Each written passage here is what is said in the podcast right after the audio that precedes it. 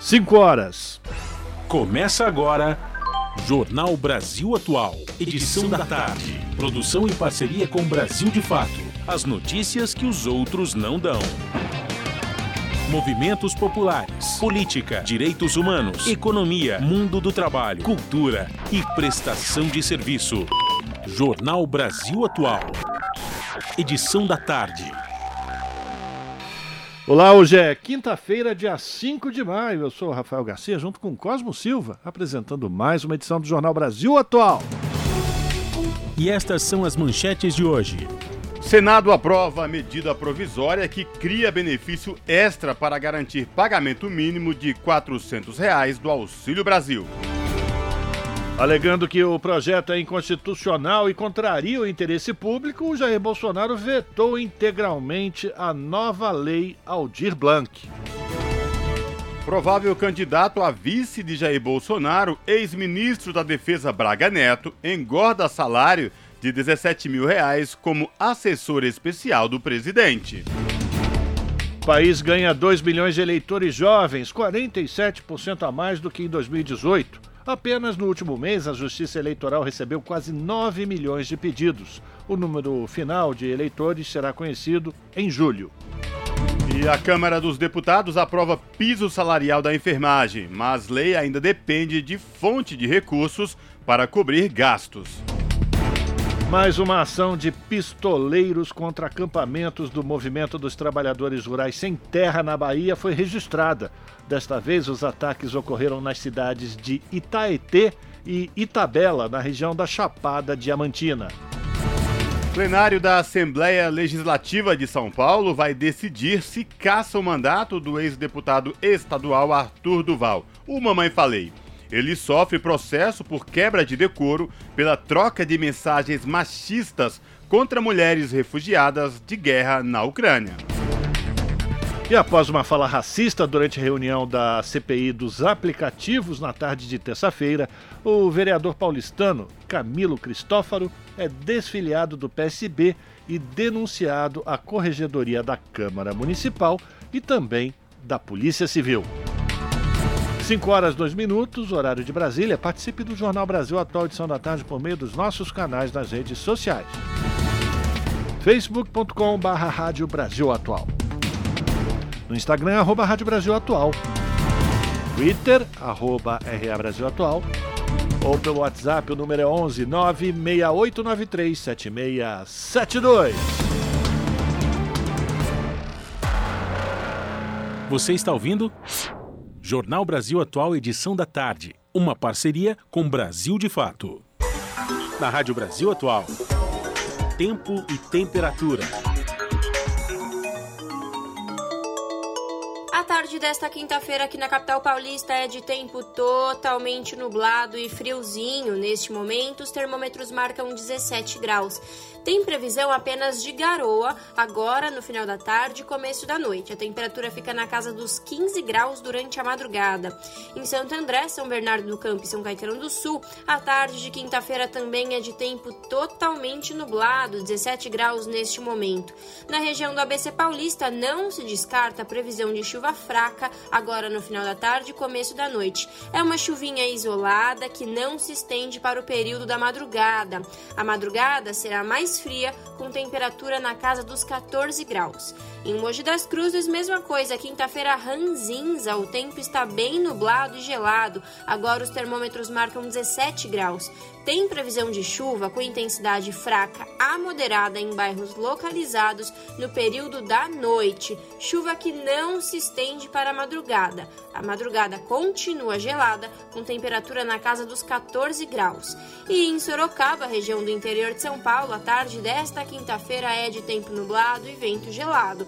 Agora 19 graus. Na região de Sorocaba não tem previsão de chuva. Os períodos da noite e madrugada serão de tempo nublado e a temperatura cai, ficando na casa dos 14 graus. E ó, logo mais eu volto para falar como fica o tempo nesta sexta-feira. O frio permanece. Na Rádio Brasil Atual. Está na hora de dar o serviço. São 5 horas e 5 minutos. Vamos saber a situação do trânsito na cidade de São Paulo no final da tarde desta quinta-feira. chuvosa, com garoa, com frio, a CT, que é a Companhia de Engenharia de Tráfego da capital, informa que neste exato momento são 49 quilômetros de lentidão em toda a cidade de São Paulo.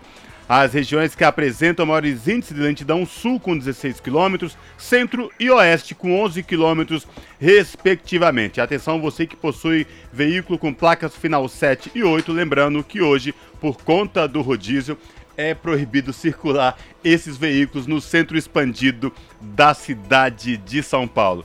E agora vamos saber a situação para quem pretende pegar o metrô no fim da tarde desta quinta-feira. O metrô informa que todas as linhas operam em situação de tranquilidade. O trabalhador, a trabalhadora que precisa utilizar as linhas do metrô não vai encontrar nenhum problema. E esta mesma situação se repete com os trens da CPTM, que é a Companhia Paulista de Trens Metropolitanos, que atende aí a capital e a região metropolitana, incluindo o ABC Paulista. A CPTM informa que todas as linhas operam em situação de tranquilidade para os usuários da CPTM. E agora, você que ouve a Rádio Brasil Atual e segue rumo à Baixada Santista, o trânsito é tranquilo tanto na rodovia Anchieta como rodovia dos imigrantes. A Ecovias, que é a concessionária que administra o sistema Anchieta Imigrantes, pede atenção redobrada aos motoristas no trecho de serra por conta de garoa e neblina. 96893 7672 96893 É 7672 96893 7672 96893 7672 É Mamelungos Rádio Brasil Atual é Mamelungos Rádio na... Brasil Atual. 96893 É 7672 96893 7672 96893 98.9 FM Fábio Balbini, o mestre da mesa. Jornal Brasil Atual. Edição da tarde. 5 horas 7 minutos. E estamos já no dia 71 de guerra no leste europeu e as tensões continuam elevadas, enquanto o governo russo afirma que simularam um lançamento de mísseis com capacidade nuclear no enclave ocidental de Kaliningrado. A ONU, a Organização das Nações Unidas, anuncia mais uma operação de retirada de civis de Mariupol. Entre as sanções contra a Rússia, a União Europeia volta a discutir hoje a intenção de deixar de comprar petróleo do país até o final do ano. E o Kremlin rejeitou as especulações de que o presidente Vladimir Putin planeja declarar guerra à Ucrânia e declarar uma mobilização nacional em 9 de maio. A data celebra a vitória da União Soviética na Segunda Guerra Mundial. Até agora, Putin caracterizou as ações da Rússia na Ucrânia como uma operação militar especial e não uma guerra. São 5 horas e 8 minutos e Guterres falará ao Conselho de Segurança sobre situação na Ucrânia.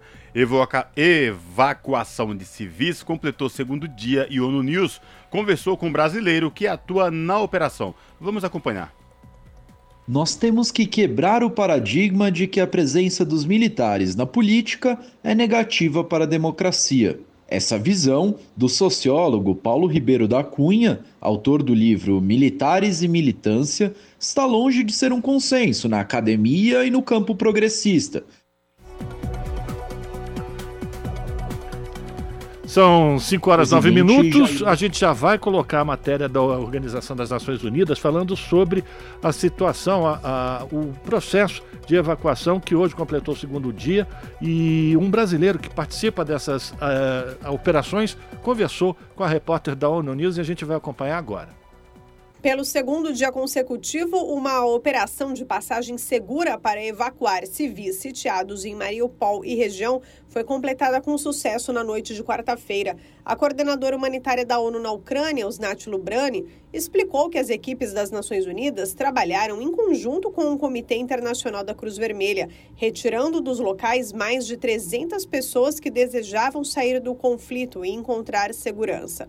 O porta-voz do escritório da ONU para a Coordenação de Assuntos Humanitários, OSHA, está na Ucrânia e participou da operação. Saviano Abreu conta sobre o duro momento de despedida entre familiares que fogem da guerra e os que desejam ficar no país. Eu encontrei a Antonina, que teve que dar adeus às suas duas netas que estão partindo e ela decidiu ficar porque essa é a terra dela é onde que ela quer ficar. Como eu disse, é a segunda vez que estamos fazendo isso, mas estamos trabalhando com as partes em conflito, com a Ucrânia e com a Rússia, para tentar fazer essas evacuações mais frequentes e que as pessoas que estão aqui atrapadas nessas localidades, afetadas pela guerra, se elas quiserem sair, elas possam sair em segurança. Saviano Abreu conheceu também duas mulheres que estavam há mais de uma semana tentando escapar do conflito e que conseguiram entrar no comboio organizado pela ONU e Cruz Vermelha. Muitas pessoas fugiram apenas com a roupa do corpo e a representante da ONU na Ucrânia garante que esses civis receberão também assistência psicológica e informa que os trabalhos de evacuação na área continuarão.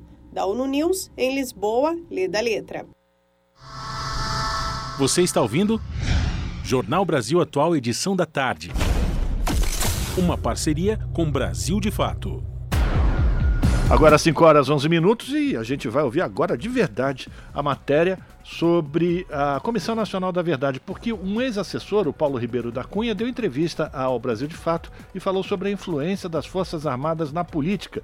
Quem fez a reportagem é o Paulo Motorim e o Fábio Balbini solta agora a trilha número 3 nós temos que quebrar o paradigma de que a presença dos militares na política é negativa para a democracia. Essa visão do sociólogo Paulo Ribeiro da Cunha, autor do livro Militares e Militância, está longe de ser um consenso na academia e no campo progressista, principalmente com o desgaste das Forças Armadas durante o governo do presidente Jair Bolsonaro.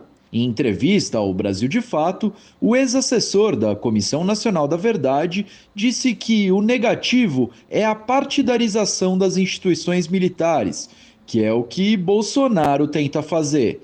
Mas, segundo Cunha, historicamente, os militares sempre estiveram envolvidos na política. Em diversos episódios, inclusive, se posicionaram à esquerda do espectro político. E é sempre bom lembrar: o Partido Comunista durante um tempo, a sua direção, né, o seu comitê central, era formado por um número muito maior de militares do que uhum. operários. Uhum. E essa visão de militares dentro do partido foi algo inédito na história dos comunistas no mundo inteiro. Né? Não só pela figura de Luiz Carlos Prestes, mas também de vários outros militares, figuras extraordinárias que eu tive o prazer de conhecer, como Apolônio de Carvalho, como também Salomão Malina. Doutor em Ciências Sociais e professor da Unesp, o pesquisador é um estudioso da obra do general Nelson Werneck Sodré, um militar perseguido que atuou politicamente em causas nacionais e democráticas. Com dois livros publicados a partir de suas pesquisas sobre a obra do general, Cunha mergulhou em um tema que, segundo ele, até hoje inquieta a universidade: os militares de esquerda. Eu comecei a perceber um componente que era muito pouco conhecido na trajetória de uma parte dos militares brasileiros, que é os militares de esquerda, que até hoje traz uma certa inquietação na universidade. E o Nelson Werneck Sodré representava um pouco esse grupo que chegou a ter uma organização própria no Partido Comunista chamada Setor Mil ou Antimil, que aliás foi fundada em 29. O sociólogo defende que o direito de organização e expressão política de militares pode reverter a visão de que os integrantes das Forças Armadas representam um bloco único, homogêneo e, no atual momento político eleitoral, bolsonarista. Para ele, esse pensamento é o maior erro da esquerda e dos analistas. Temos que repensar as relações civis e militares dentro de uma sociedade do Estado democrático de direito. Mas o pressuposto é o seguinte: todo o poder emana do povo, não é que está ali? Então, o militar tem o direito de opinar, tem o direito de ter as suas posições, né, tem o direito de, de, participar do debate político. Para conferir a entrevista na íntegra, acesse a versão online desta matéria no site brasildefato.com.br. De Brasília, da Rádio Brasil de Fato, Paulo Motorim. São 5 horas e 15 minutos. provável candidato a vice de Jair Bolsonaro, ex-ministro da Defesa Braga Neto, engorda salário de 17 mil reais como assessor especial do presidente. Manobra política permite que o afastamento do cargo ocorra até 2 de julho, três meses antes do primeiro turno das eleições. Confira mais informações com o Caio Maia, do Brasil de Fato. A saída de Walter Braga Neto do comando do Ministério da Defesa, no dia 31 de março, ofuscou a nomeação do general da reserva como assessor especial do gabinete pessoal do presidente Jair Bolsonaro. Apontado como candidato a vice na chapa do atual chefe do executivo para a disputa da reeleição presidencial, Neto teve que deixar a defesa porque a legislação obriga que ministros de Estado peçam demissão de seus cargos seis meses antes do primeiro turno das eleições. Para cargos de confiança no Planalto, a lei permite que o afastamento formal do posto ocorra até 2 de julho, três meses antes do primeiro turno das eleições. Com os três meses adicionais em que pode engordar o salário, o general vai acumular uma remuneração bruta mensal de quase 17 mil reais. No total, vão ser 51 mil reais ganhos por Braga Neto no período pré-eleitoral. Além desse valor, ele segue recebendo cerca de 32 mil reais mensais como general reformado. Como assessor pessoal de Bolsonaro, Neto segue gozando de status ministerial. Inclusive, na última terça-feira, 3 de maio, ele participou da reunião do presidente com o alto comando do Exército, encontro que reúne oficiais do máximo escalão militar. Desde que assumiu o cargo, o general da reserva acompanhou o presidente em quatro viagens. Em todas foram registrados episódios com teor político eleitoral. Uma das viagens foi feita para encontrar lideranças evangélicas em Cuiabá, no Mato Grosso, na Marcha para Jesus, no último 19 de abril. De São Paulo, da Rádio Brasil de Fato, com reportagem de Paulo Motorim. Locução: Caio Maia. E o nosso contato agora no Jornal da Rádio Brasil Atual é com o Vitor Nuzzi. O Vitor Nuzzi, que é repórter do portal da Rede Brasil Atual, redebrasilatual.com.br. Olá, Vitor, tudo bem? Prazer falar contigo, seja muito bem-vindo. Olá, Cosmo, obrigado, boa tarde e obrigado. É bom estar participando novamente, eu agradeço o convite. Vitor, quais destaques do portal da RBA você traz para os nossos ouvintes nesta quinta-feira? Os ouvintes, todo mundo se acompanhou de alguma maneira, né? Uma campanha muito forte que teve, tivemos aí nas redes sociais de estímulo à participação dos jovens no processo eleitoral, para no sentido de tirar o primeiro título e além disso havia o prazo da Justiça Eleitoral para que os eleitores regularizassem sua condição, pedisse, pedissem eventualmente transferência. Eh, esse prazo terminou ontem, dia 4, e hoje a, o Tribunal Superior Eleitoral divulgou os, os resultados. Né? A notícia é que nas eleições agora de outubro vamos ter 2 milhões de jovens a mais participando do processo. São jovens, quando a gente diz, são aqueles eleitores de 16 a 18 anos. É, de janeiro até abril, são 2 milhões, pouco mais de 2 milhões, 2 milhões e 42 mil 817 novos eleitores de 16 a 18 anos que poderão participar da, da eleição de outubro. Ô Vitor, esses dados consolidados apresentados aí pela Justiça Eleitoral, é, será que reforça que aqueles apelos feitos lá atrás por artistas, cantores, até mesmo campanhas institucionais para que esses jovens tirassem o título de eleitor, fez surtiu algum efeito? A gente pode entender dessa forma? Parece que sim, Cosmo. A própria Justiça Eleitoral comemorou muito né, esse dado, falou que é um, parece que é um número recorde de, de jovens eleitores nas nas próximas eleições, além dessas campanhas que você citou, com artistas, inclusive artistas de fora do Brasil, né, estimulando a participação política do jovem, eh, Leonardo DiCaprio né, e outros, a gente teve também as campanhas institucionais da Justiça Eleitoral, com tuitaços, parcerias é, de, com organizações, com clubes de futebol. Então, houve uma campanha bastante intensa né, para que o jovem apesar de todos os problemas, né, a gente entende às vezes, né, que, há muita, uh, às vezes, decepção mesmo, né, com o, projeto, com o processo político, é, mas é importante essa participação. E esse número de 2 milhões, 2 milhões e pouco mais de 2 milhões, é 47% maior de igual período de 2018, ou seja, de janeiro a abril de 2018. E se a gente comparar com o mesmo, o igual período de 2014 nas outras eleições, é 57% a mais. Então, acho, é, como o próprio TSE fala, é, dá para dizer que essas ações que incluíram a Semana do Jovem Eleitor é, tiveram efeito, sim.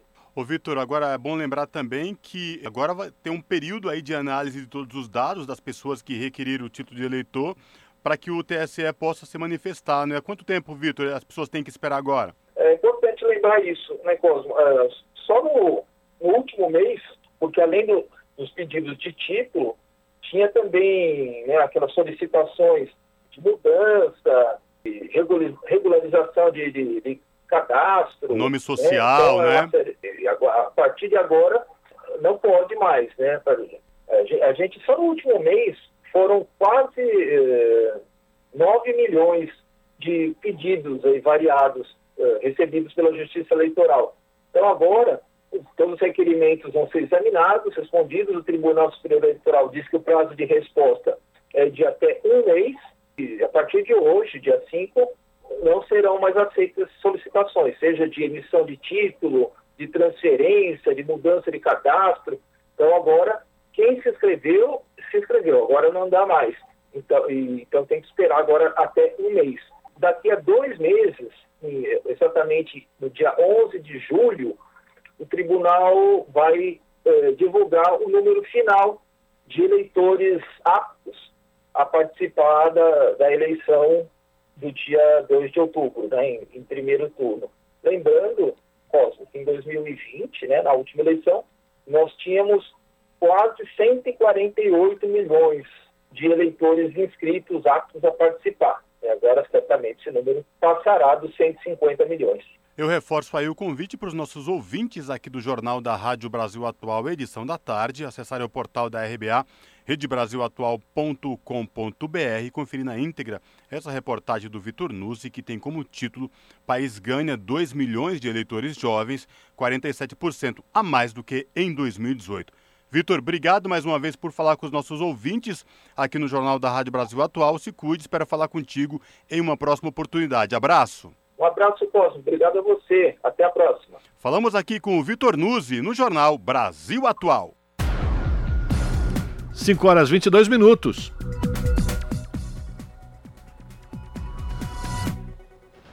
Com sete partidos apoiando a campanha, o ex-presidente Lula terá candidatura mais ampla desde 1989. O número de legendas que aderiram à pré-candidatura petista é igual à de 1994, mas tem espectro político mais alargado. Relembre as alianças do Partido dos Trabalhadores na reportagem de Paulo Motorim. A chapa de Lula para as eleições presidenciais de outubro deve ter a articulação mais ampla da história, comparado com as outras vezes em que o ex-presidente esteve na disputa. Com apoio confirmado do Solidariedade, Lula chegou ao sétimo partido que declarou compromisso com a sua candidatura. Até o momento, além de seu próprio partido, o petista recebeu o apoio do PCdoB e do PV, que compõem uma federação com o PT, do PSB, partido do ex-governador Geraldo Alckmin, seu provável vice na chapa presidencial, e das siglas Rede e PSOL. Em 1994, a chapa de Lula para a disputa do Palácio do Planalto também conquistou apoio de sete siglas. Na época, a Frente Brasil Popular pela Cidadania reuniu PT, PSB, PPS e PV, junto também com o PCdoB, PCB e PSTU. Apesar do mesmo número de partidos, a articulação construída em 2022 é mais ampla por reunir siglas que não são consideradas com uma posição política de esquerda, como o próprio Solidariedade. Nas candidaturas vitoriosas de 2002 e 2006, Lula também reuniu apoios de partidos de centro-direita e direita. Em 2002, contou com a presença de PL e PMN na articulação.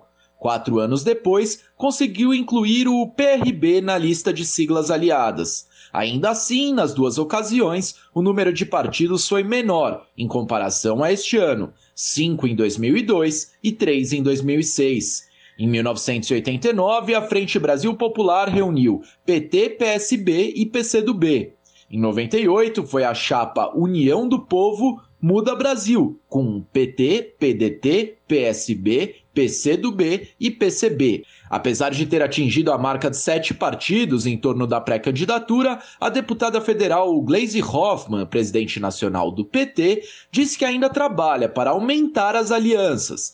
Em entrevista concedida na terça-feira, 3 de maio, ao Fórum Café, Glaze contou que conversas com o PSD e o MDB estão avançando para que a candidatura de Lula represente um movimento da sociedade.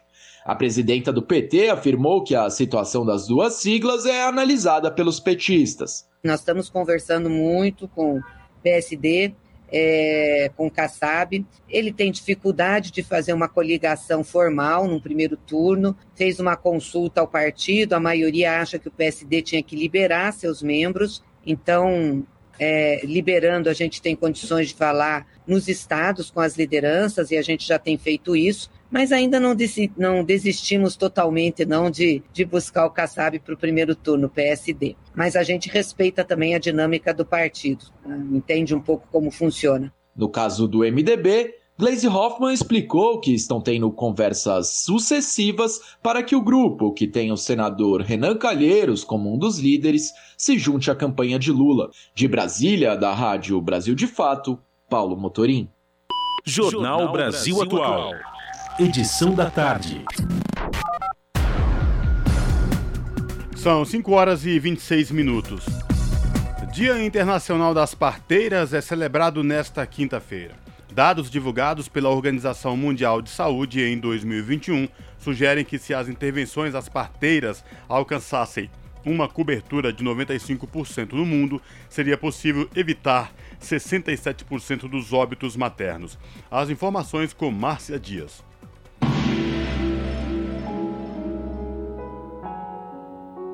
Acompanhar a mulher durante a gravidez e trazer ao mundo uma vida nova.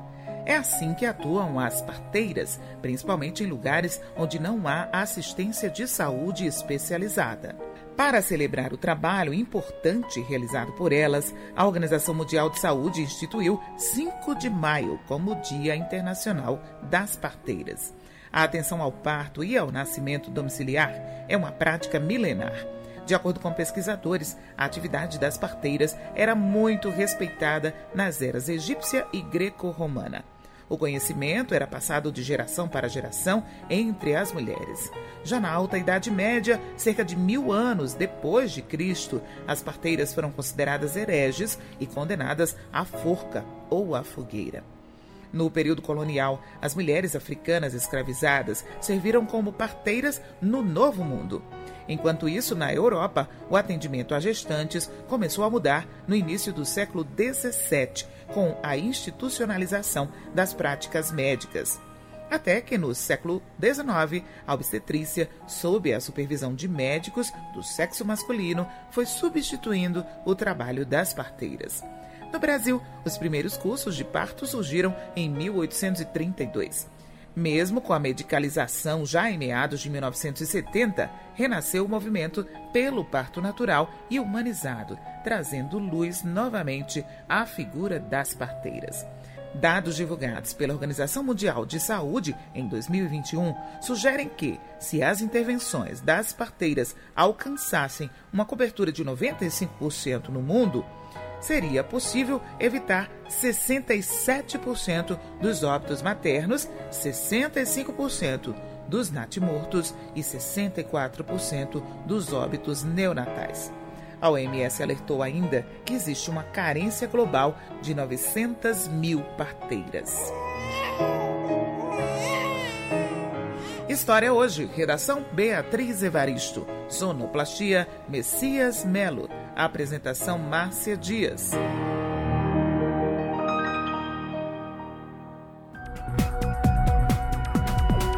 Cinco horas e 29 minutos. E a Câmara dos Deputados aprova o piso salarial da enfermagem, mas a lei ainda depende de fonte de recursos para cobrir os gastos. O repórter Antônio Vital, lá de Brasília, acompanhou a votação. Vamos ouvir. Com as galerias do plenário lotadas pela primeira vez desde o início da pandemia, dois anos atrás, deputados e deputadas aprovaram o projeto que estabelece o piso salarial de enfermeiros, técnicos de enfermagem e parteiras. A votação foi acompanhada por profissionais de saúde de todo o país que comemoraram a aprovação da proposta e a definição do piso salarial nacional de R$ 4.750 para enfermeiros e enfermeiras nos serviços de saúde públicos e privados, o que inclui hospitais filantrópicos e santas casas. Já o piso dos técnicos de enfermagem será de 70% desse valor, ou R$ 3.325, e o dos auxiliares e parteiras será metade do valor dos enfermeiros, ou R$ 2.375. Mas, apesar da aprovação, os profissionais de saúde que acompanharam a votação saíram sem a previsão de prazo para que o projeto seja sancionado e passe a valer.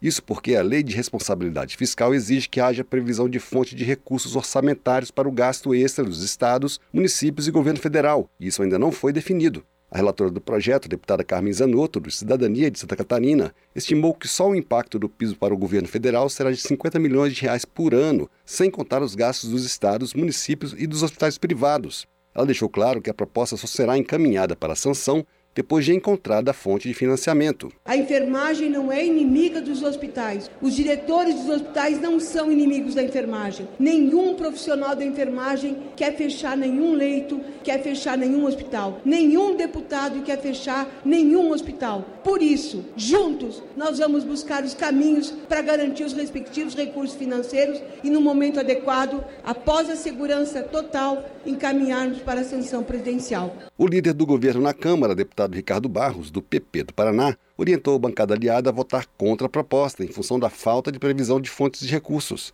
Ele disse, porém, que o governo está analisando eventuais fontes de recursos para viabilizar a sanção presidencial. Ele citou várias possibilidades, entre elas o aumento da compensação financeira pela exploração mineral, a CEFEM, devida pelas empresas mineradoras aos estados e municípios.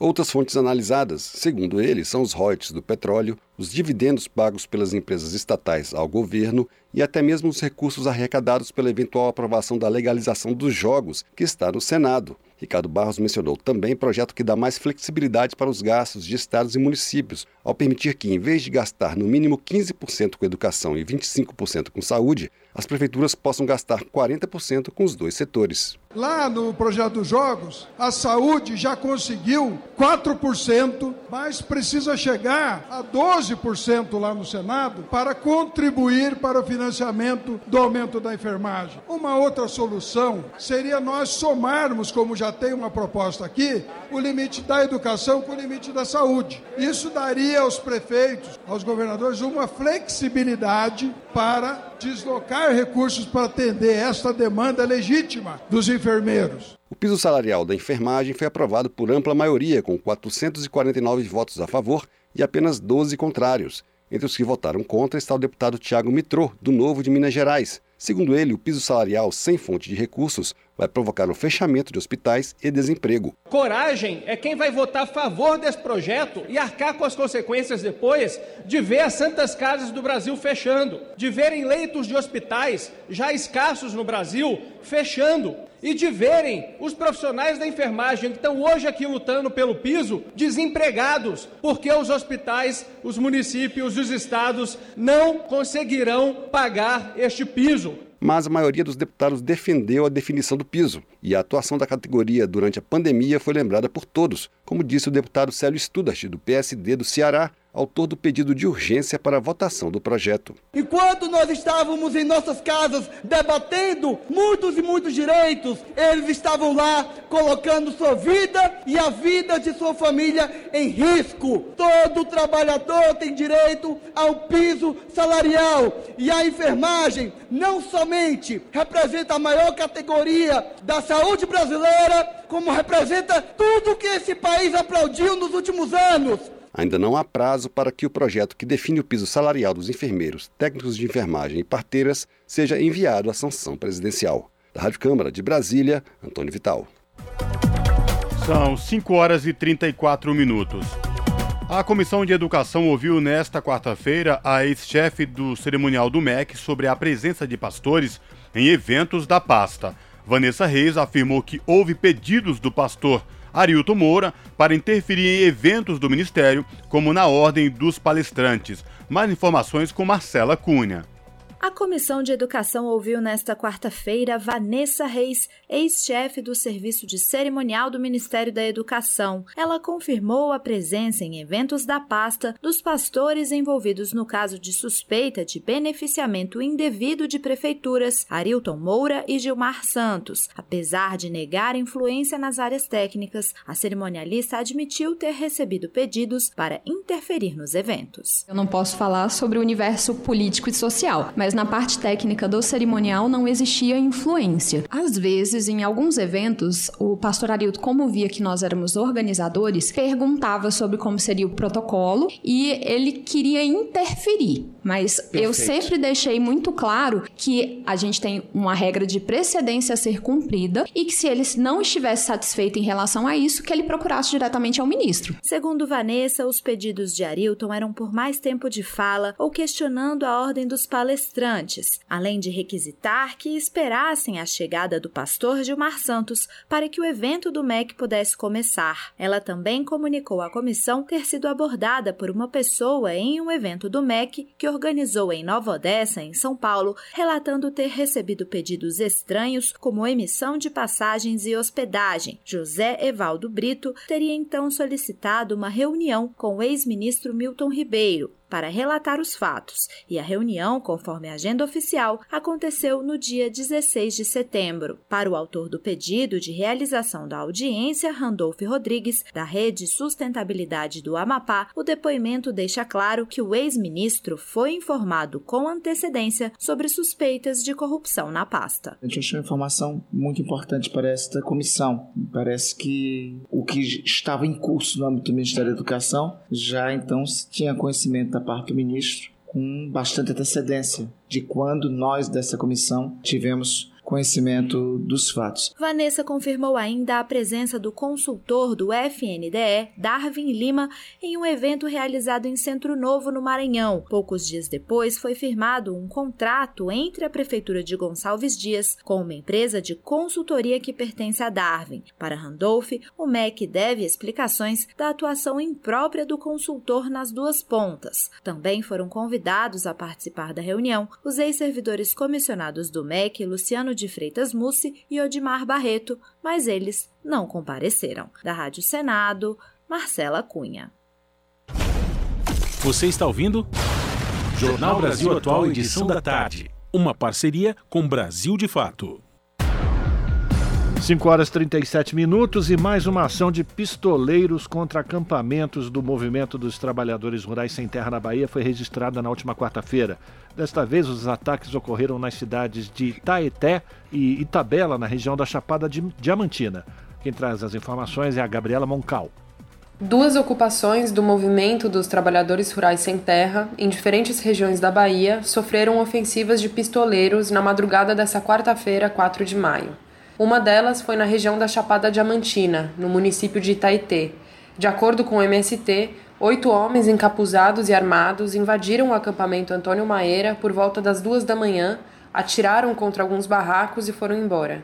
Assustados com os disparos, alguns acampados se refugiaram nas matas ao redor. Ninguém foi atingido. A polícia foi acionada e um boletim de ocorrência foi registrado.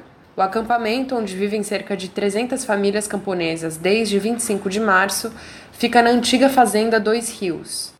Abraão Brito, articulador político do MST na Chapada Diamantina, afirmou que o município pede socorro e justiça porque o pior não é o medo dos fazendeiros, mas sim Ok, a fome Murilo, é que só tá um teste. A gente está com uma todos. matéria no ar. De acordo Na- com ele, ah, o povo resiste na área e não tem para onde ir. a mineração Já o segundo ataque aconteceu a quase sequência a gente 700 começa quilômetros dali, falando no sobre a sul da Bahia, na cidade de tá? Itabela. Dessa vez, segundo o movimento, os tiros disparados aconteceram entre as duas e as quatro horas da manhã, do lado do acampamento Anelice Sena.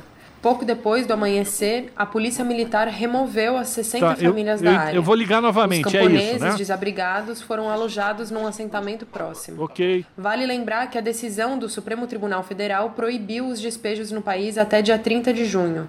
Porém, a regra não se aplicou para o acampamento em Itabela por só valer em casos de ocupações feitas antes do início da pandemia de Covid-19. De São Paulo, da Rádio Brasil de Fato, Gabriela Moncal. São 5 horas e 39 minutos. Pedidos de garimpo disparam e já chegam a 40% da terra indígena Yanomami na Amazônia. A cobiça por minérios provoca uma tragédia humana. Só em 2021, mais de 100 indígenas foram mortos. As informações com Gabriela Moncal.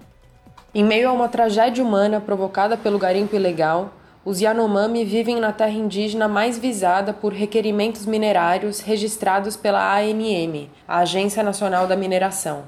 Para a atividade, a área requerida dentro do território Yanomami é de 37 mil quilômetros quadrados, o equivalente a 40% do total do território.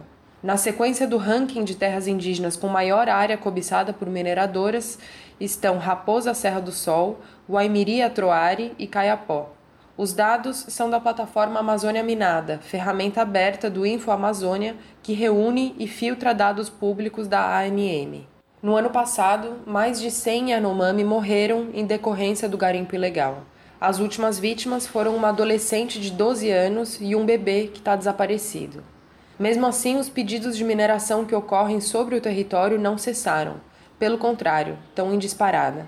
Nesse ano, os requerimentos dentro da área protegida já atingiram a maior marca desde 2015. De janeiro para cá já são 13, contra 2 em 2021, 3 em 2020, 4 em 2019 e nenhum em 2018. A mineração em terras indígenas é proibida pela legislação brasileira, mas as requisições são aceitas pela agência de mineração.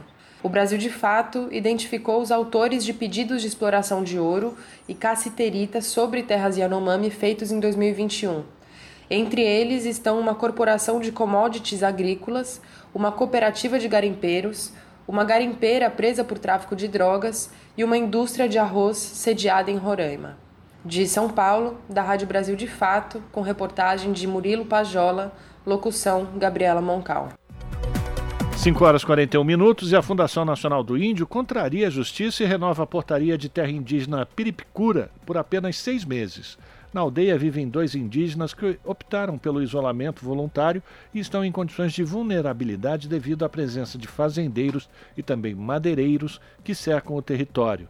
As informações com Douglas Matos. A terra indígena Piripicura, no Mato Grosso, aguarda desde a década de 80 do século passado por demarcação sendo protegida por apenas uma portaria de restrição de uso que a Fundação Nacional do Índio, a FUNAI, renova a cada seis meses, quando está prestes a expirar. Enquanto isso, o território é cada vez mais pressionado.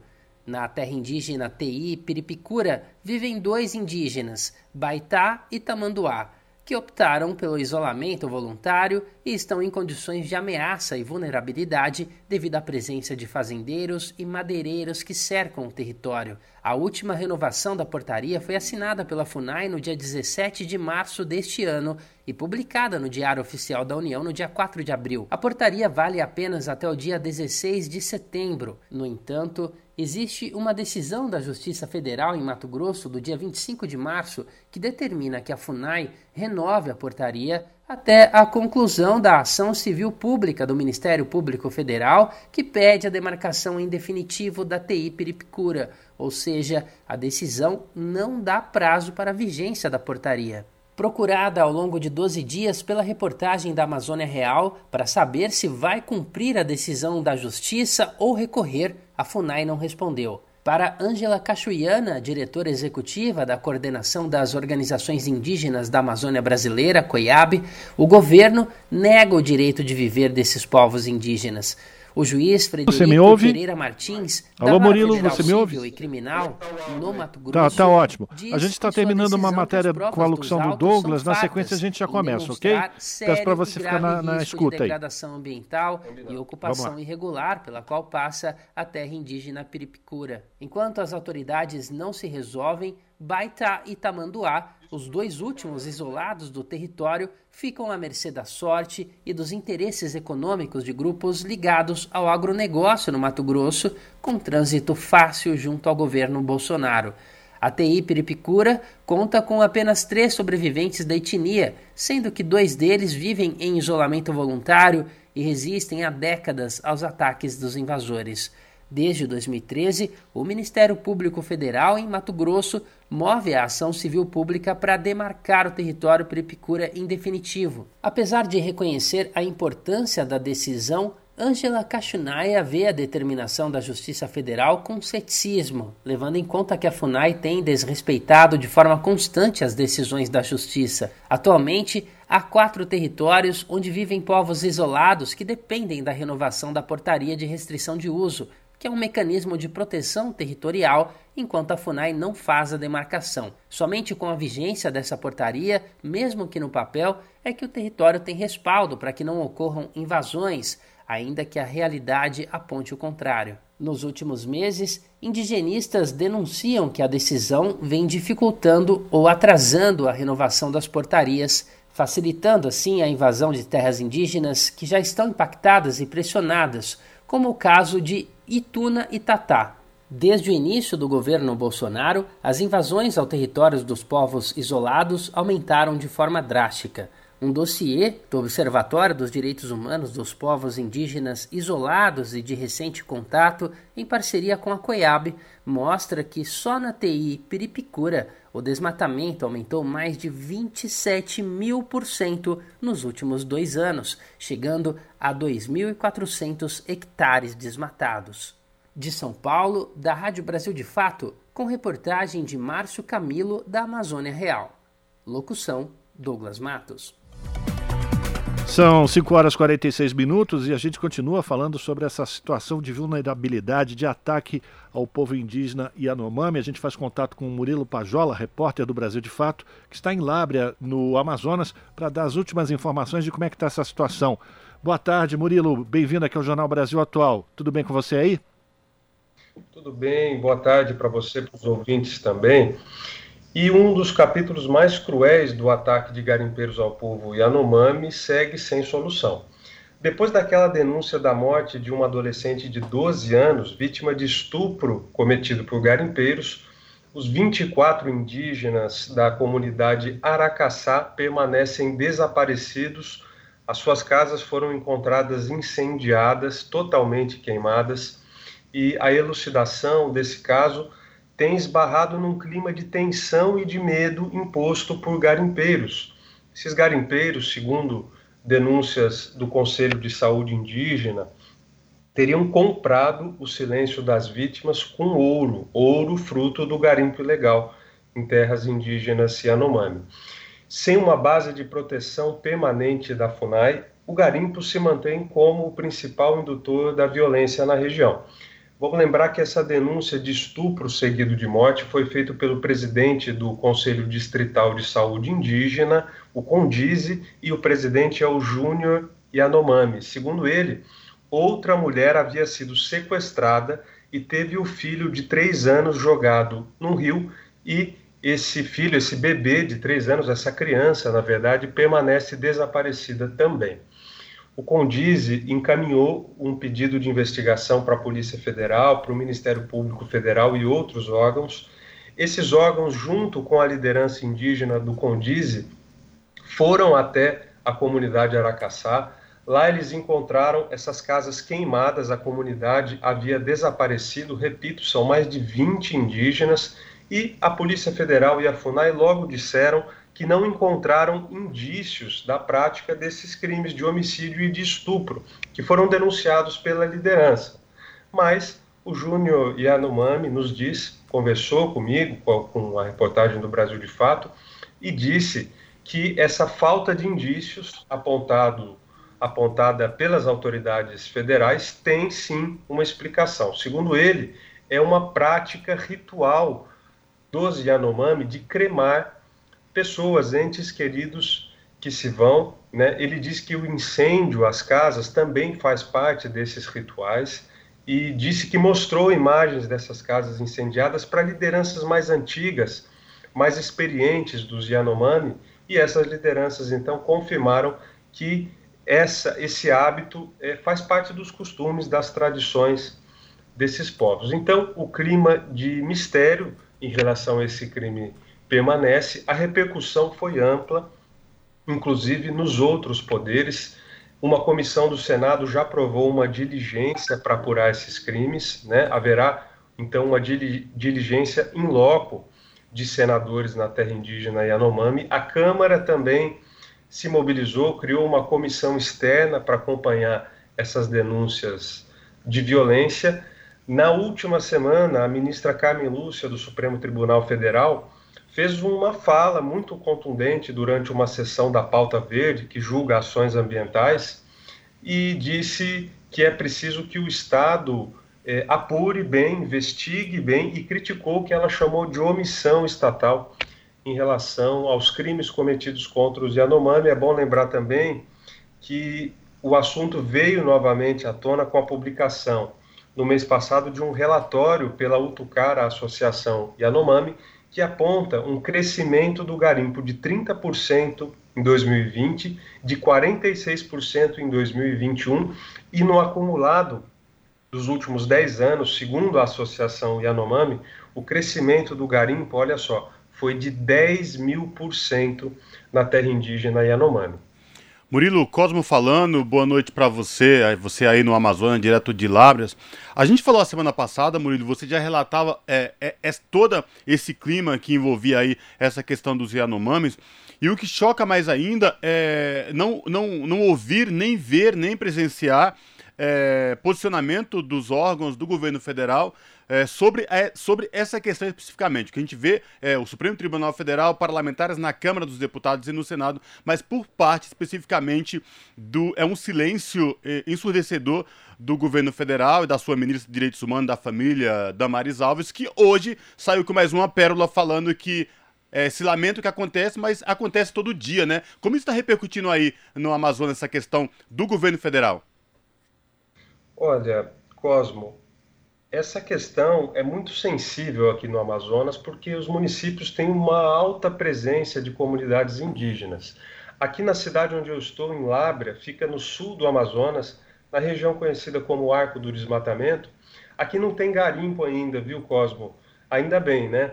É, não se tem o costume de explorar garimpo, há muitas terras indígenas demarcadas e os indígenas vão conduzindo as atividades ali é, que são é, que fazem parte da sua cultura, atividades de, de agricultura e de subsistência, de artesanato e outras produções também que eles acabam vivendo na cidade. Então eles se beneficiam dessa economia né, relacionada à agricultura familiar e o garimpo ainda não entrou forte, mas as associações indígenas e indigenistas que têm uma atuação muito forte aqui no estado do Amazonas estão permanentemente denunciando exatamente isso que você citou: o descaso do governo federal com esse episódio de violência contra os Yanomami. Só para a gente ter uma ideia do tipo de postura que a gente vê do governo federal, logo que aquele relatório da Utucara, Associação Yanomami, foi divulgado, que expôs esses números, esses índices de crescimento do garimpo que eu citei, o presidente da Fundação Nacional do Índio, a FUNAI, o Marcelo Xavier, foi à Rádio Jovem Pan dar uma entrevista. E na Rádio Jovem Pan, ele disse que os garimpeiros são tão vítimas quanto os Yanomami. Segundo ele, os garimpeiros vi, trabalham em condições insalubres e por isso, repito aqui as palavras dele, o problema tem duas vítimas, tanto o indígena quanto o garimpeiro.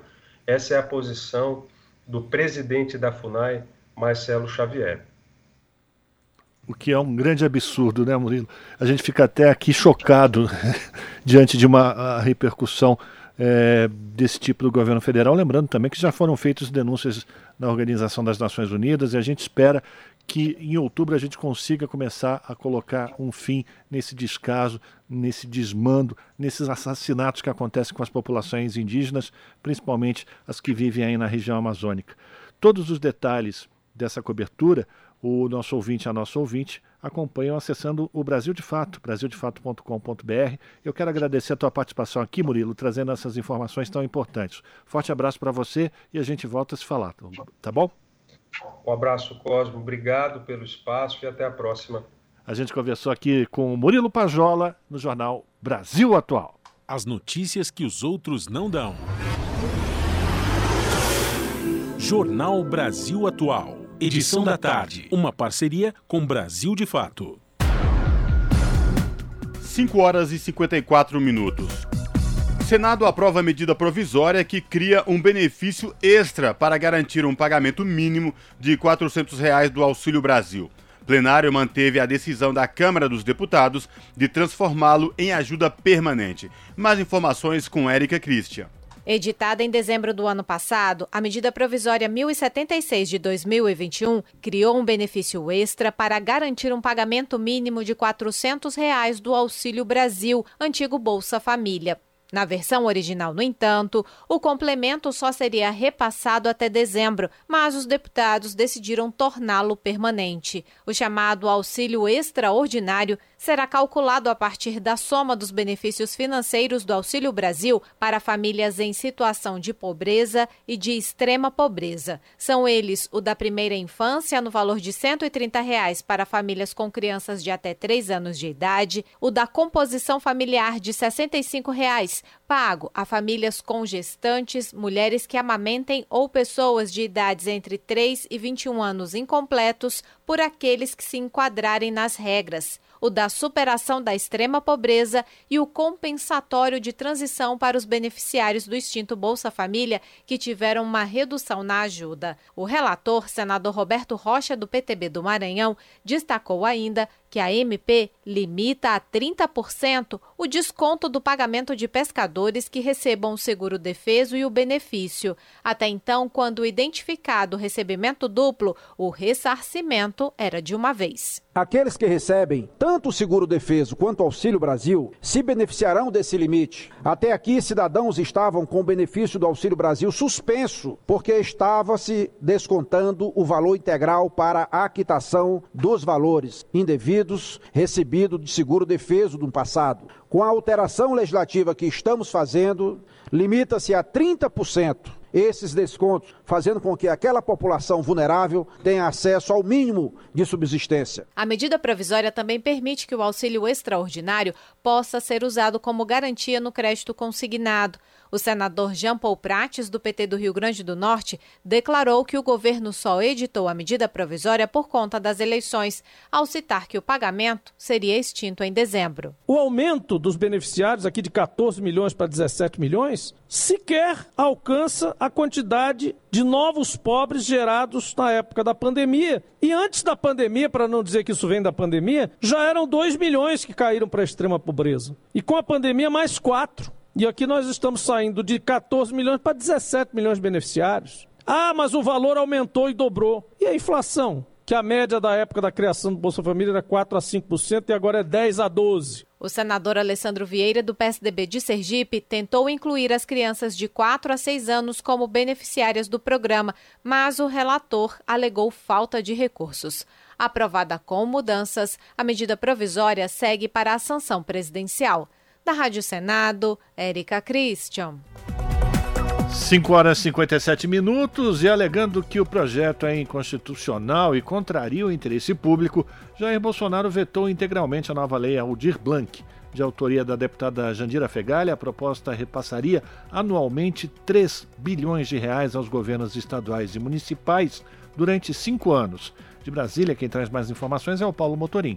O presidente Jair Bolsonaro vetou integralmente a nova lei Aldir Blanc, que previa o repasse anual de 3 bilhões de reais ao setor cultural.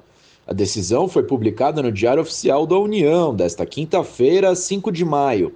Pelo texto aprovado no Senado em março, a União repassaria o valor aos governos estaduais e municipais durante cinco anos em seu veto, o presidente destacou que a proposta é inconstitucional e contraria o interesse público. De autoria da deputada Jandira Fegali, do PCdoB, o projeto de lei alcançaria 4.176 municípios de todas as 27 unidades da federação, ou seja, 75% das cidades brasileiras. De acordo com estimativa do setor, a proposta geraria 412 mil empregos. O dinheiro também poderia ser usado para aquisição de obras de arte, preservação, organização e digitalização do patrimônio cultural, além de construção ou reforma de museus, bibliotecas, centros culturais e teatros. Essa é a segunda lei aprovada para fomentar o setor cultural, que recebeu o nome do músico Aldir Blanc, que morreu por complicações da Covid-19 em 2020. O primeiro projeto aprovado destinou 3 bilhões de reais de maneira emergencial para iniciativas culturais. Vale lembrar que, em abril, Bolsonaro também vetou o projeto de lei Paulo Gustavo, que previa o repasse de recursos federais a estados e municípios para o enfrentamento dos efeitos da pandemia da Covid-19 no setor cultural.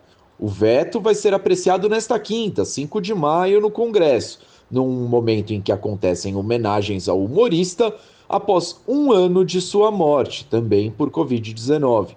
Entre os argumentos do governo está que o projeto contraria o interesse público, já que cria uma despesa sujeita ao teto de gastos, a regra que limita o crescimento da maior parte das despesas públicas à inflação. De Brasília, da Rádio Brasil de Fato, Paulo Motorim.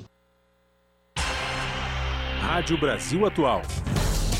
Para sugestões e comentários, entre em contato conosco por e-mail redação@jornalbrasilatual.com.br ou WhatsApp DDD 11 96893 7672. Acompanhe a nossa programação também pelo site redebrasilatual.com.br. Custo de vida, emprego e desemprego, cesta básica, tarifas públicas, salário mínimo. Agora, na Brasil Atual, a análise do DIEESE. No Jornal Brasil Atual, a participação de Fausto Augusto Júnior, que é diretor técnico do DIEESE.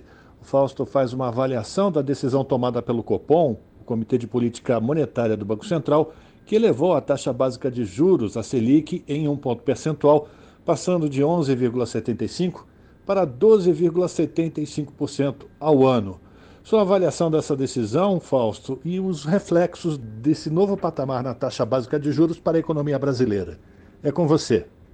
Na verdade, não foi nenhuma surpresa, até porque as questões em relação à inflação estão muito claras. Né? O Brasil vive hoje um momento inflacionário bastante importante, com a taxa de inflação aí beirando os 12% nos últimos 12 meses, e o Banco Central faz o que há algum tempo já vem fazendo, que é elevar a taxa de juros para tentar frear a economia. Mas aí, de novo, nós voltamos à discussão quais são, afinal de contas, as causas da elevação da inflação e se essas medidas vão funcionar. Está muito claro que a elevação da inflação está muito mais ligada aos preços administrados do que à própria economia, do que a economia de mercado, enfim, de alguma forma vai ser atingida pela elevação da taxa de juros. Mais uma vez, a gente tem uma política monetária, na verdade, busca enfraquecer a economia, busca encolher a economia para segurar uma inflação que não tem como causa o consumo. Ou seja, de novo, a gente tem mais de um remédio amargo, tende a ter pouca eficácia sobre o problema que a gente está vivendo.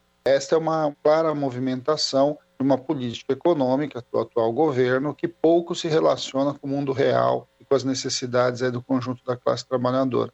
A gente vai ver uma inflação que cresce, e ao mesmo tempo uma taxa de juros que vai freando a economia, ou seja, que numa economia que está com quase 12 milhões de desempregados, uma renda média do trabalho caindo, a gente ainda tem uma elevação da taxa de juros que busca piorar ainda mais essa situação. Sempre bom lembrar que a intenção do aumento da taxa de juros é retirar dinheiro da economia e ao retirar dinheiro da economia, ele vai tentando segurar os preços porventura tenham a ver ali com as questões de, de crescimento da inflação por conta da demanda. Só que a demanda no Brasil já está bastante reprimida e aí, inevitavelmente, a gente vai aprofundando a crise que a gente se colocou por conta dos erros do atual governo os nossos absurdos aí das chamadas reformas que aconteceram pós-golpe. Você acabou uh, aceitando muito as imposições do mercado e uma das imposições do mercado era essa autonomia do Banco Central. Uma autonomia do Banco Central que, na prática, vamos lembrar, esse presidente foi indicado pelo atual presidente, pelo Bolsonaro.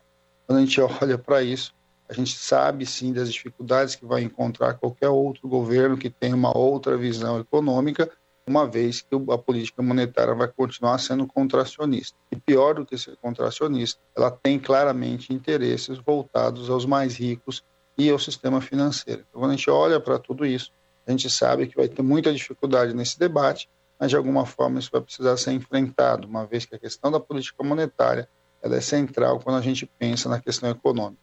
O debate da inflação precisa ser resolvido, é óbvio.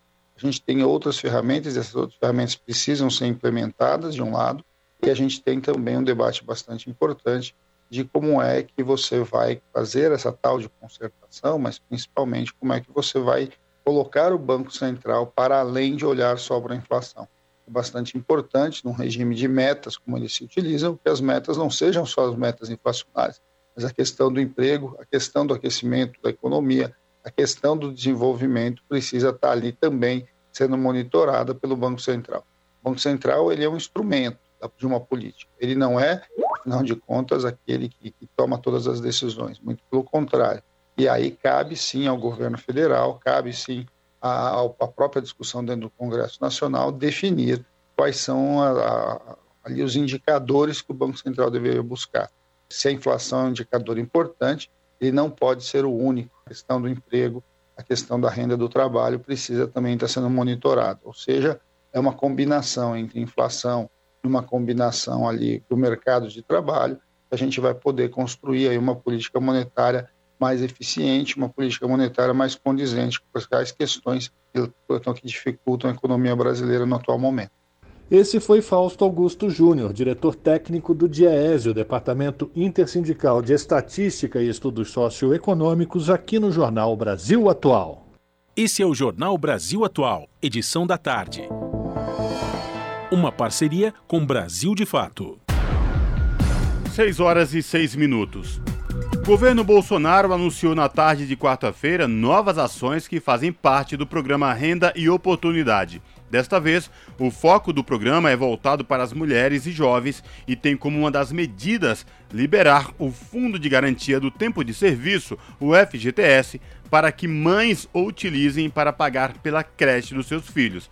Os detalhes na reportagem de Larissa Bora. Nesta quarta-feira, o governo Bolsonaro assinou medida provisória que mexe com um fundo de garantia do tempo de serviço, desta vez das trabalhadoras e dos jovens. Entre as ações está a liberação do FGTS para que mães utilizem o fundo para pagar a creche de seus filhos. Para Márcia Viana, secretária de Mulheres da Central Única de Trabalhadores Regional São Paulo, essa medida mais uma vez ataca os direitos trabalhistas das mulheres ao liberar recursos do FGTS para pagar por um serviço que é de responsabilidade do governo federal. E o que eu, o que eu vejo é uma medida eleitoreira mesmo. Até porque a, a gente é, não pode é, permitir que, mais uma vez, as trabalhadoras é, sejam prejudicadas. Isso é um dever do poder público, a creche é um direito constitucional e, e Bolsonaro não pode mexer, não deve mexer é, na, na, no fundo de garantia, é um direito das mulheres. Então, eu vejo que assim é mais uma medida, né? E a gente chama atenção para que as mulheres se atentem a isso, porque as pessoas estão muito endividadas no momento, é, precisam do, do, dinheiro, precisam trabalhar, precisam de creche, é, e isso é uma medida paliativa nós precisamos de políticas públicas efetivas. Então, o direito à creche, é, sem contar a questão que o fundo de garantia é uma poupança quando a mulher perde o emprego. E, e mexer nessa poupança, nesse momento, né, é, acaba ainda prejudicando ainda mais as trabalhadoras. Márcia também chama a atenção para o fato de terem sido as mulheres as mais prejudicadas durante a pandemia, com perdas de empregos e reduções salariais. Segundo a dirigente da CUT São Paulo, as trabalhadoras que estão na informalidade atualmente estarão fora da medida anunciada pelo governo Bolsonaro. E se a gente for analisar hoje a situação das mulheres brasileiras, são as que estão é, as que mais perderam o emprego nessa crise. Né? A gente vive num, num momento de uma crise econômica, social e sanitária. As mulheres foram as primeiras a perderem os empregos e serão as últimas a recuperar. A maioria das mulheres estão na informalidade. Essas mulheres que estão na informalidade estarão fora também desse processo, porque não têm direito ao fundo de garantia. Então, o que a gente precisa é de políticas de geração de emprego e renda, de inclusão dessas mulheres no mercado de trabalho, com políticas públicas, que elas tenham acesso à creche para, para as suas crianças, para que elas possam trabalhar. E também é responsabilidade das empresas arcarem. Mais uma vez, ele tira a responsabilidade das empresas e joga para as trabalhadoras. Desde o início da pandemia, o governo Bolsonaro tem liberado saques extraordinários do FGTS para a população, com a justificativa de que os saques ajudam a aquecer a economia.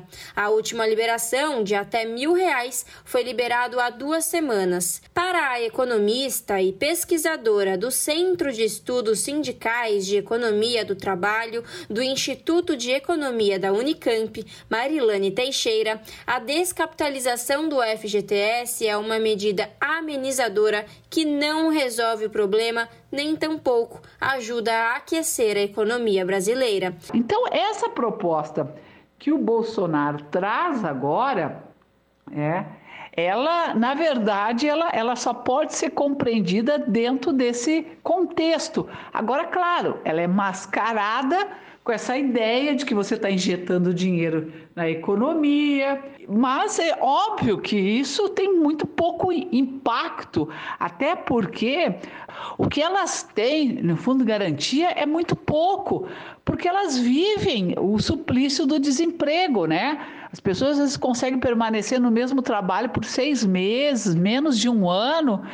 Então, assim, é pouco uma ilusão, né? Achar que é, liberar os recursos do, do, do, Fundo de Garantia vão ser suficientes para ajudar a impulsionar a economia, criar um circuito positivo de renda, consumo, uh, geração de emprego, né? É óbvio que isso não vai acontecer e que é uma medida paliativa e momentânea e que, na verdade, só enfraquece o trabalhador na medida em que tira dele, né, tira dela o mínimo de segurança que o fundo de garantia oferece para essas pessoas. Larissa Borer, Rádio Brasil Atual e TVT.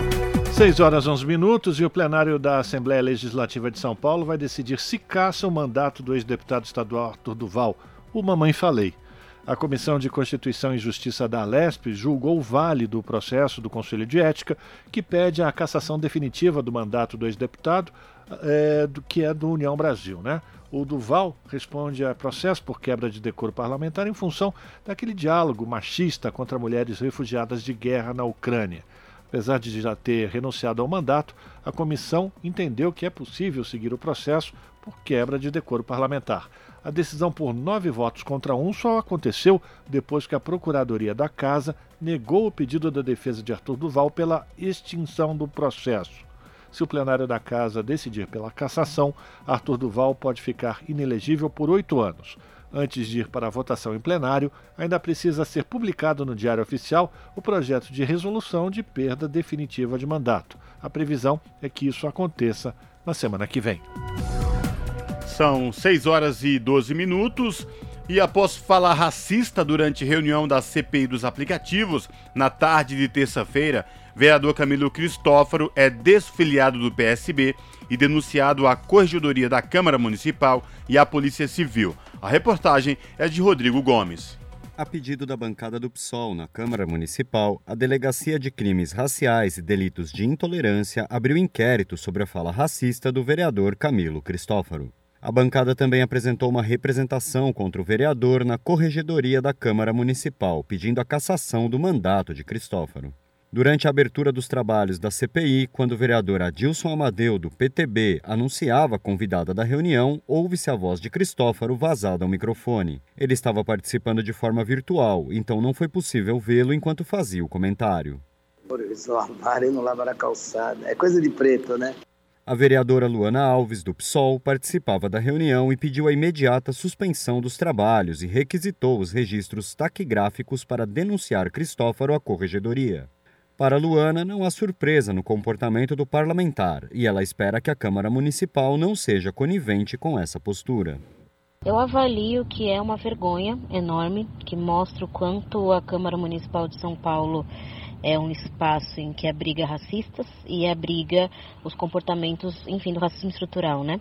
A fala é uma fala que, claro que é muito chocante, mas não surpreende. Não surpreende porque é isso, tá cada vez mais, é, cada vez mais a gente está vendo práticas racistas sendo aceitas, sendo estimuladas, as denúncias estão sendo colocadas como mimimi, como exagero, então é isso que acontece.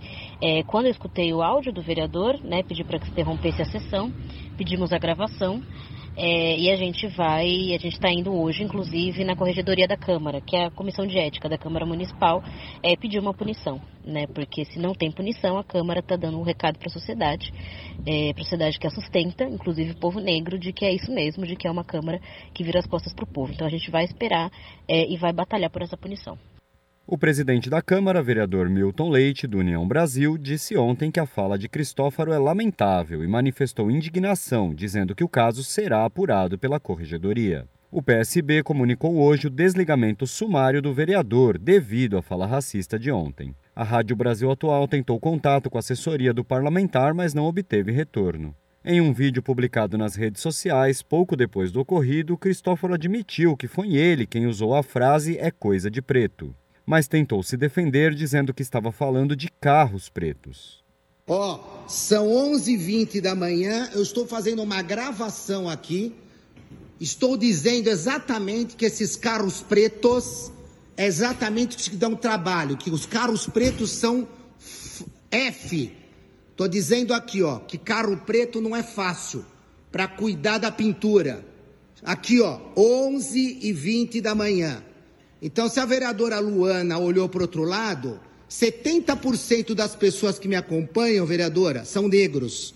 Então a senhora não vem com conversa, porque estou, ó, estão lavando aqui, ó. Estão lavando aqui, tá?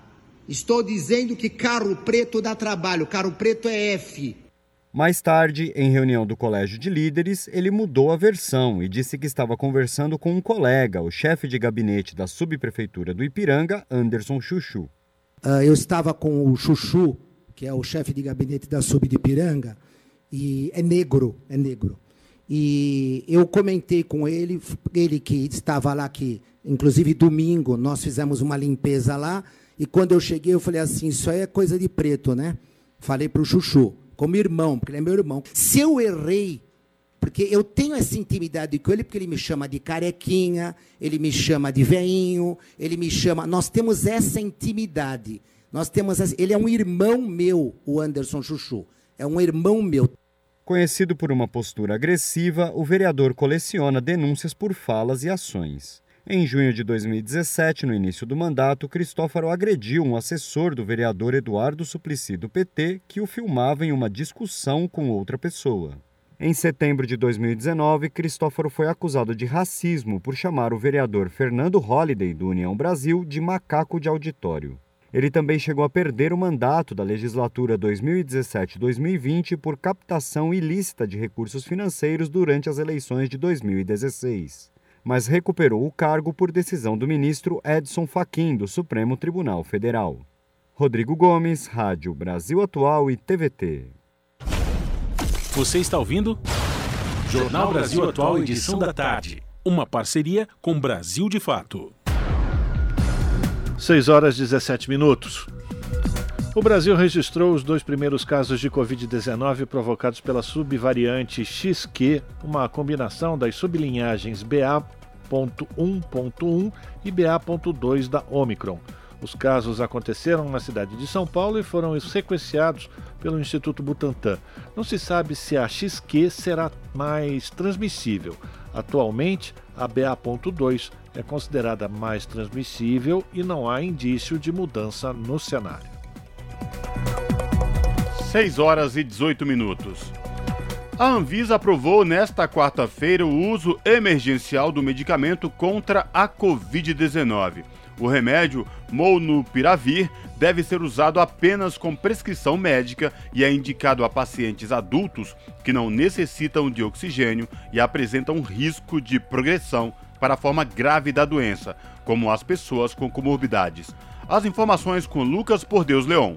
Segundo a Anvisa, o Monopiravir é um antiviral que mostrou efeitos positivos em pacientes adultos com capacidade de evitar as hospitalizações ao diminuir as chances do coronavírus se multiplicar no corpo. A diretora da Anvisa, Meiruzi Freitas, relatora do caso na agência, votou pela autorização emergencial da droga da empresa Merck Sharp. Esta relatoria conclui que o tratamento com monopiravir é seguro e os achados de eficácia, ainda que pequenos, pode auxiliar na luta contra a Covid-19. Ou seja, ressalvadas algumas incertezas ainda existentes do medicamento monopiravir, baseado na totalidade das evidências apresentadas, entendo que os benefícios conhecidos ou potenciais desse medicamento superam seus riscos se usados de acordo com as condições previstas na bula. Ainda segundo a diretora da Anvisa, o remédio não substitui a vacina, que segue sendo a principal arma no combate à pandemia. O medicamento aprovado não é indicado para menores de 18 anos e para mulheres grávidas ou que amamentam. O antiviral aprovado pela Anvisa já foi autorizado em 17 países, entre eles Estados Unidos, Japão e Reino Unido, além da Europa e também pela Organização Mundial da Saúde. Da Rádio Nacional em Brasília, Lucas Por Deus Leão. E o Ministério da Saúde da Argentina confirmou ontem um caso de hepatite aguda grave em um paciente de 8 anos. O menino está sendo atendido em um hospital pediátrico de Rosário, a cerca de 300 quilômetros de Buenos Aires. Este é o primeiro caso da doença na América Latina.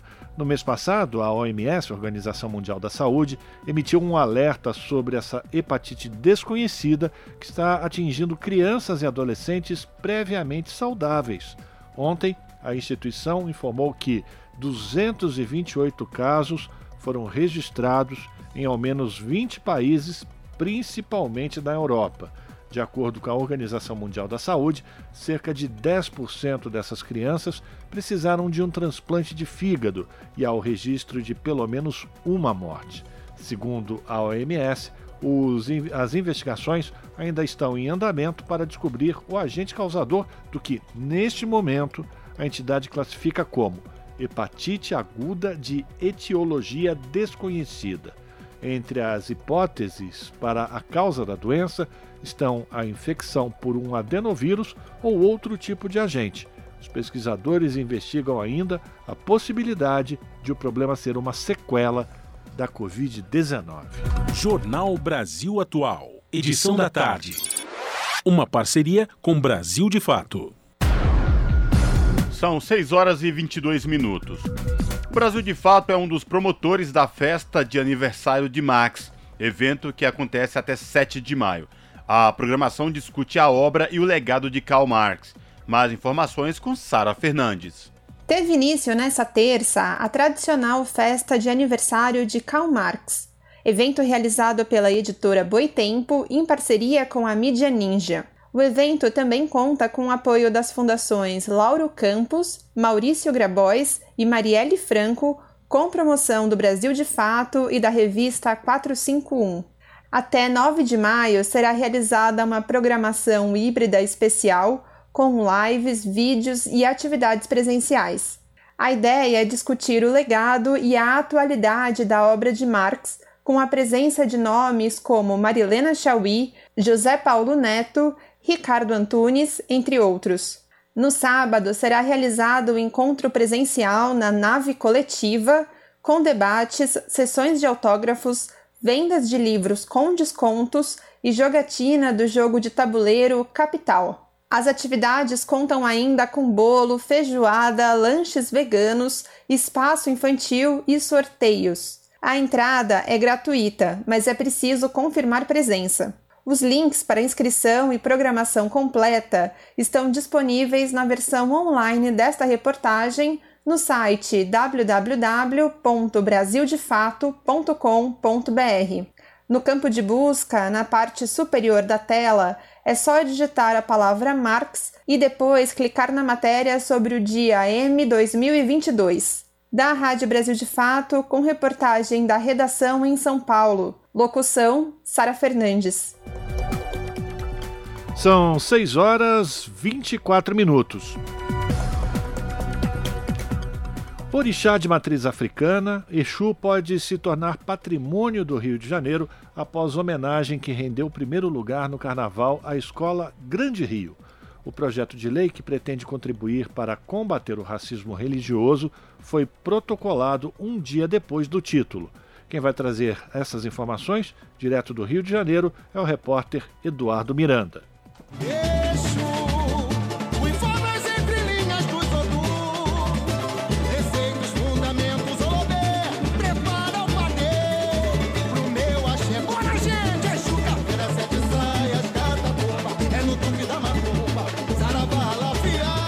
Homenageado pelo enredo da Acadêmicos do Grande Rio, que rendeu o título do Carnaval Carioca à escola, Exu virou tema de um projeto de lei apresentado na Câmara Municipal. Pegando carona na popularidade da entidade, o vereador Atila Nunes, do PSD, propôs que Exu se torne patrimônio do Rio de Janeiro. A justificativa da proposta é que a imagem da entidade seja desmistificada e com isso contribua para combater o racismo religioso. Se aprovado em duas votações pelo plenário da Casa, o texto segue para a sanção do prefeito Eduardo Paes.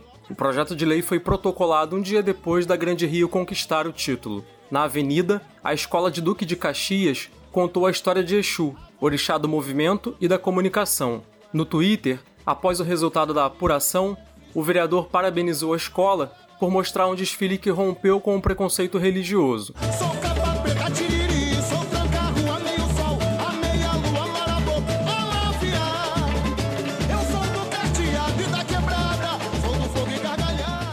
O enredo Fala Majeté, Sete Chaves de Exu, contou sobre a imagem tida como ruim do orixá, que é um dos mais importantes de religiões de matrizes africanas. A avaliação do vereador e o gosto dos jurados coincidiu com o barulho que a escola conseguiu criar nas redes sociais logo após o desfile. Por isso, a Grande Rio vinha sendo apontada como a favorita ao título. A Vermelha Verde Branco de Caxias é a escola mais jovem a desfilar no grupo especial e foi fundada em 1988. Apesar da pouca idade, a Grande Rio colecionou algumas quase vitórias até a esperada vitória. Ela foi vice-campeã em 2006, 2007, 2010 e 2020.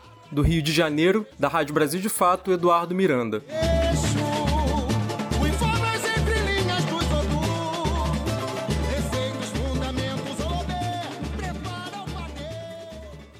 As notícias que os outros não dão. Jornal Brasil Atual. Edição da tarde. Uma parceria com Brasil de Fato. 6 horas e 27 minutos.